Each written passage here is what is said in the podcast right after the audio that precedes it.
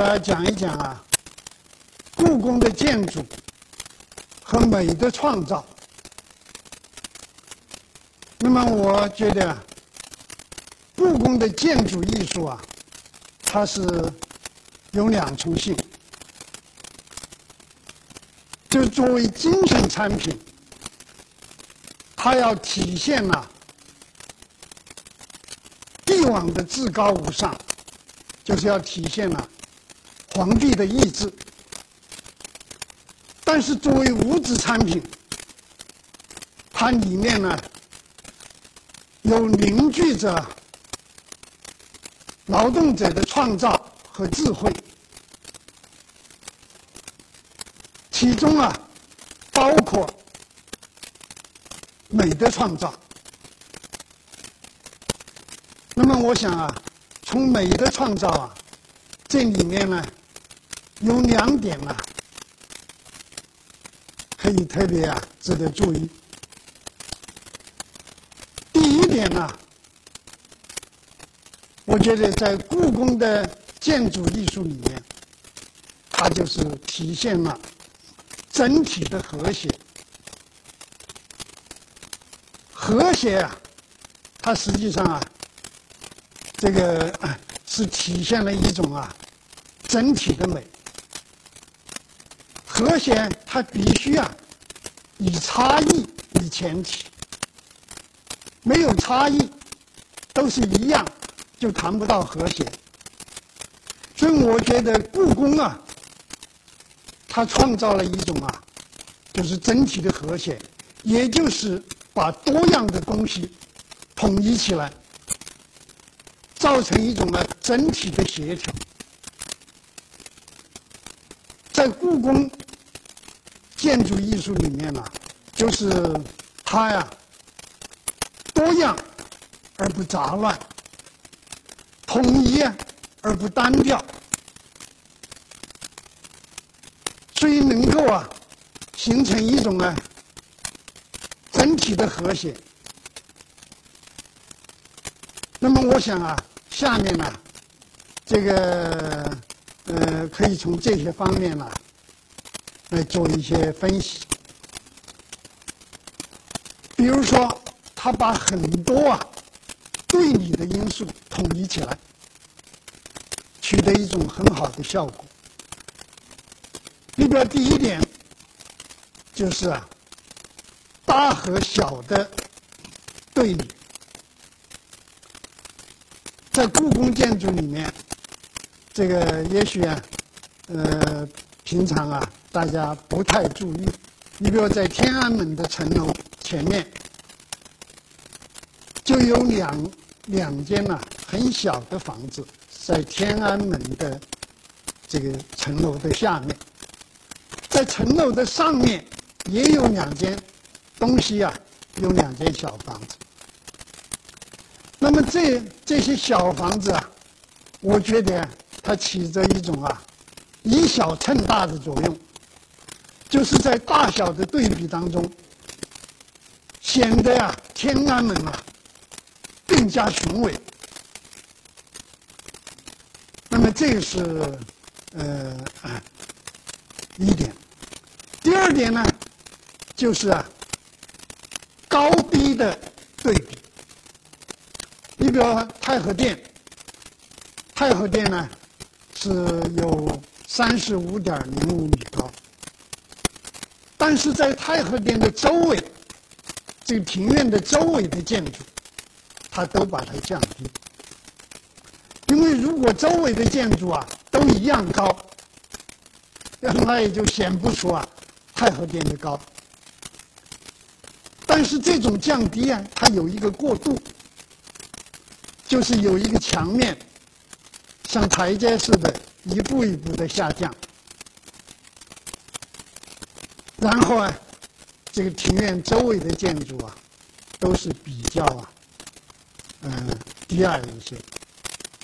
这样呢，就把太和殿的这个高啊，就显现出来了。这个是啊，高低的对比。还有啊，就是啊，宽和窄的对比。这个宽窄的对比啊，呃，也是很明显。过去啊，在那个中轴线上，一个正阳门往北啊是大清门，大清门呢现在是已经拆掉了。这个大清门啊，再往北，就是说啊，那就是一个千步廊。千步廊啊，那就是一个很狭窄的空间。这个，呃，然后过了天安门、端门，这个在午门的南边，又是一个狭长的封闭的空间。那么经过啊。一个一个啊，这个紧熟的门洞，然后到了太和门的时候啊，这个空间就比较开展，特别是啊过了太和门，在太和殿的这个前面，那就是一个非常开阔的空间。这个就是啊宽和窄的一种对比。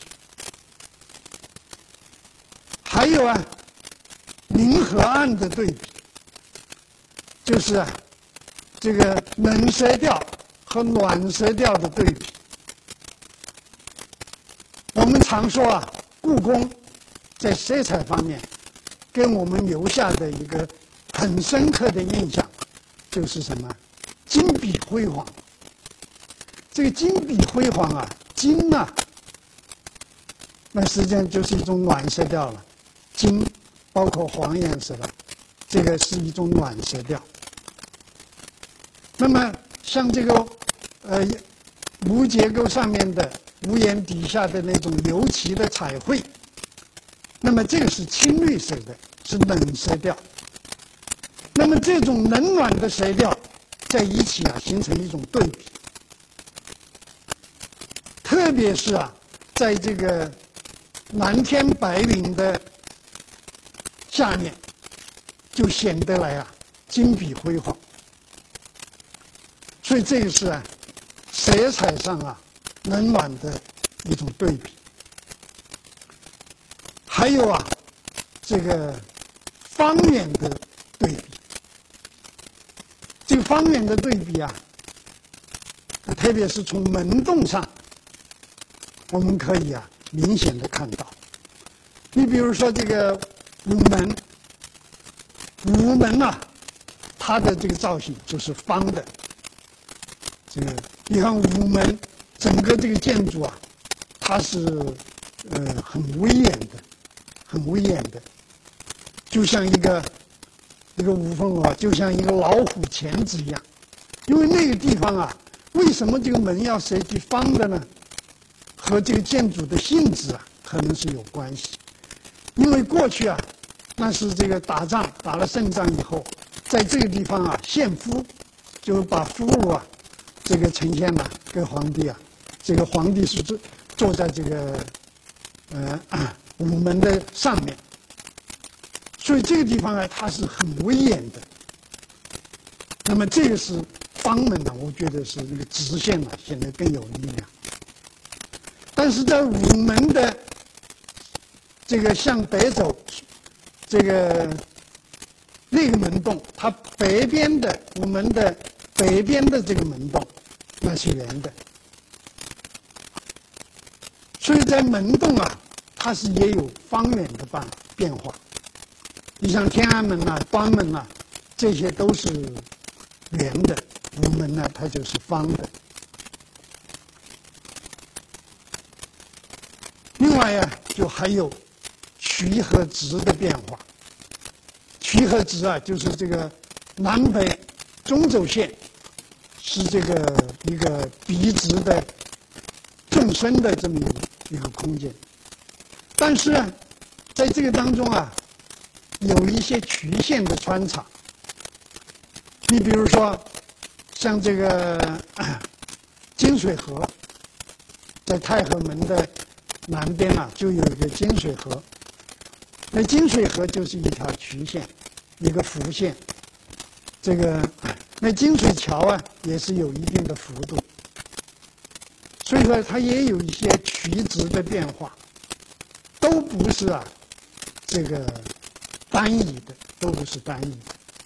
那么我是从这些方面呢，就是举出一些例子啊，说明了是他把各种对立的因素都把它统一起来，造成一个和谐的整体，是在一个变化的过程当中取得统一。所以有的建筑家就说，就说啊，这个故宫的建筑群啊。就像一首啊乐曲，有序曲，有高潮，也有尾声。那么序曲像正阳门就是序曲，太和殿就是高潮，景山呢就是尾声。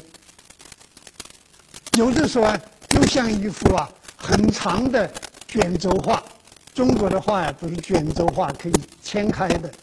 就一幅很长的卷轴画，这说明呢，它都是一个过程。那么这种啊，整体的和谐，我觉得呀，这个在学习过程当中啊，我觉得有三点啊，值得注意的。第一点呢，就是由正阳门啊向北。那么这个向北以后，这个地平的标高啊是逐渐的上升，建筑的形体啊逐渐的加大，庭院是逐渐的加宽，所以它是一个逐渐的呀这个上升的过程。到了太和殿的时候，那这个是使人们的感受啊。上升到一个很强烈的一种程度，就这种感受啊，它是有一个时间的过程，在时间的这个过程当中，来不断的呀加强自己的感受。所以有人就说啊，这个建筑啊，呃，它不仅是一个空间的艺术，也是一个时间的因素，也有时间的因素。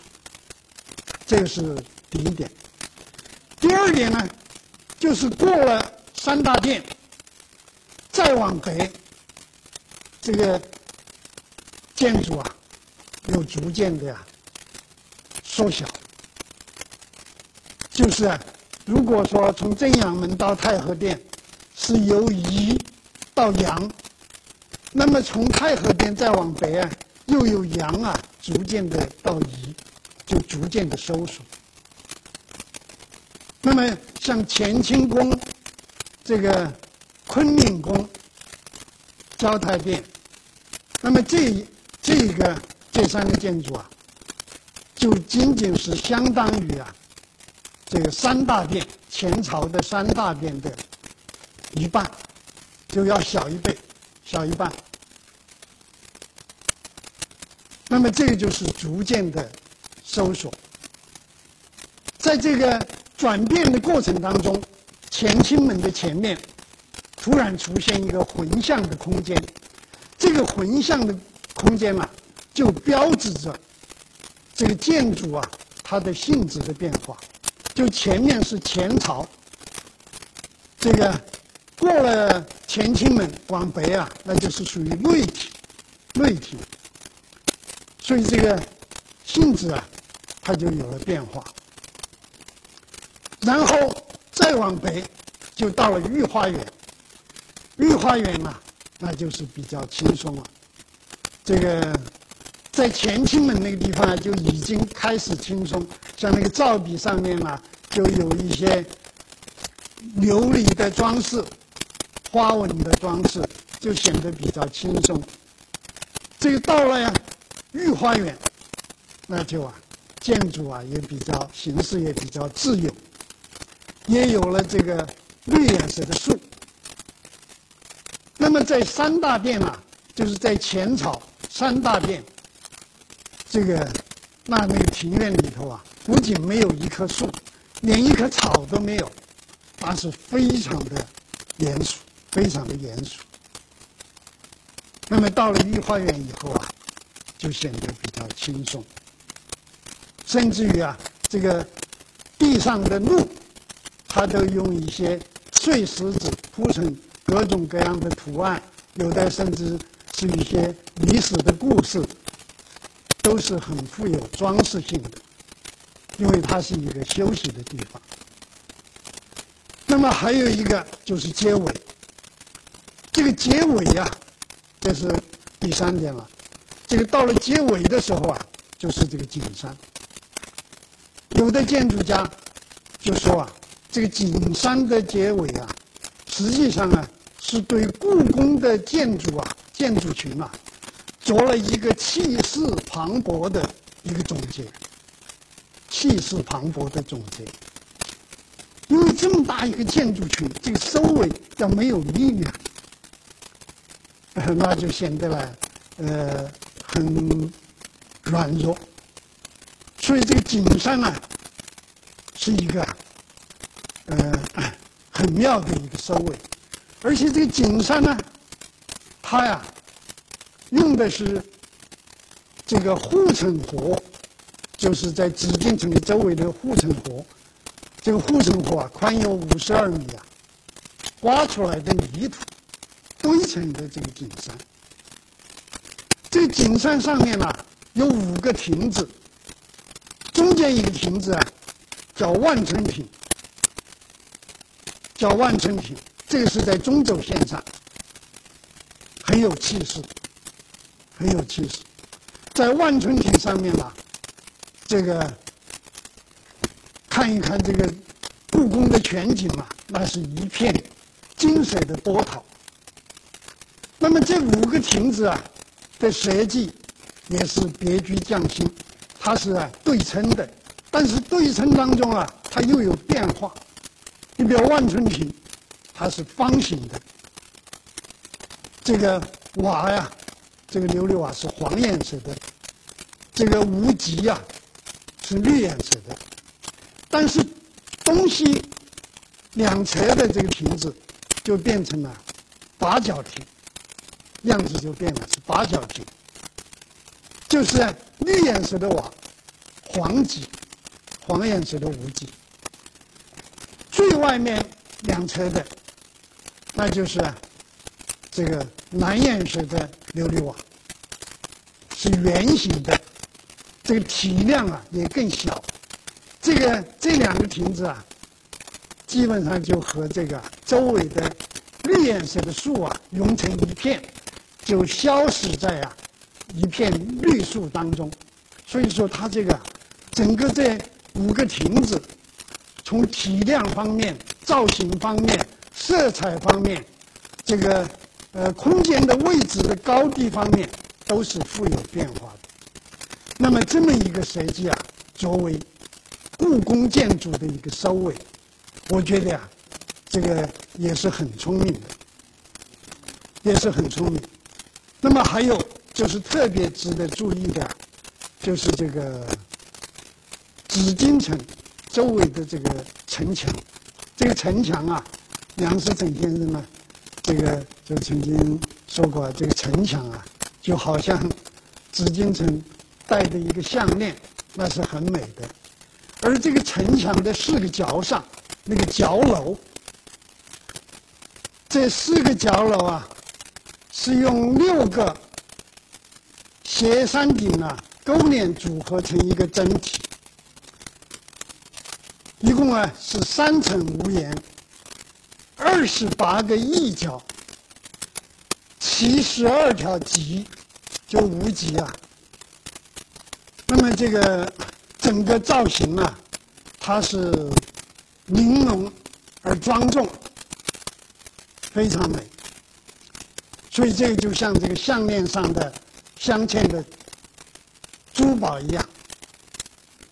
故宫整体的美还有一个重要的特点，就是对称。中轴线两侧的建筑保持了严格的对称。形成一种啊庄重感，同时啊，对主体建筑起了烘托作用，加强了整体的和谐。下面呢，我想讲第二点，就是，这个故宫啊，它体现美的创造，还表现在把这个实用和审美啊，能够啊完美的结合起来。我觉得这一点啊是更重要的。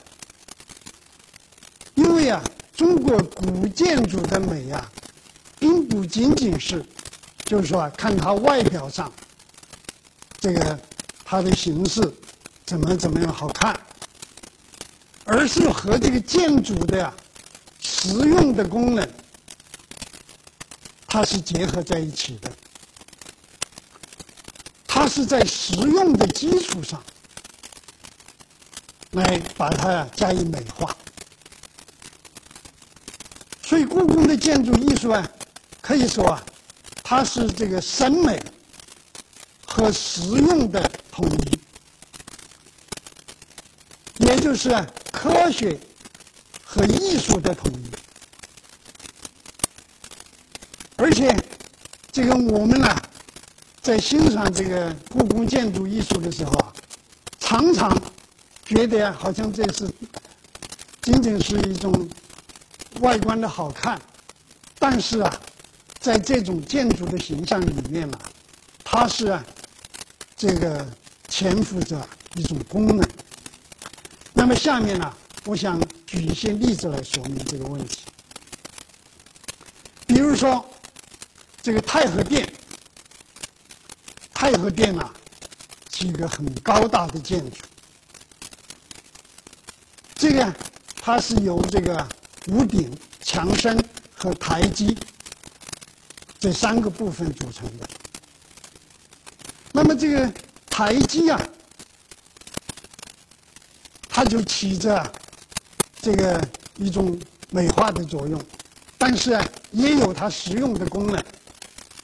因为这个实用的功能就是它可以升高了以后啊，可以防潮啊，防潮。同时啊，也美观。和殿这么大的屋顶，这个墙身啊是比较矮，如果没有这个台基，那就像一个矮子啊戴了一顶大帽子，就就比较难看。再加上三层汉北玉台基以后，它就显得特别的舒展、安稳，而且这个白颜色的衬托啊，形象也就更鲜明。还有啊，这个台基上面有一千一百四十二个螭首，螭首啊，就是这个传说当中一种类似龙的那种动物。这个螭首啊，看起来很好看，实际上呢，它有它的实用功能。它实用的功能啊，就是啊，排水。因为这个三层三层这个台基啊。三台呀，这个台的中心是比较高的，边上啊是比较低的。这个平常啊我们感觉不出来，实际上它是有一点倾斜的。这个水呀就往南淌，往南淌啊就通过这个螭首。你看每一个螭首啊，这个中间都有一个嘴里头有一个圆眼，那就是排水的。这个排出来的水呀，就往下呀，往下流淌，就汇集到这个这个庭院的角落上去，有一个排水的地方把它排出去。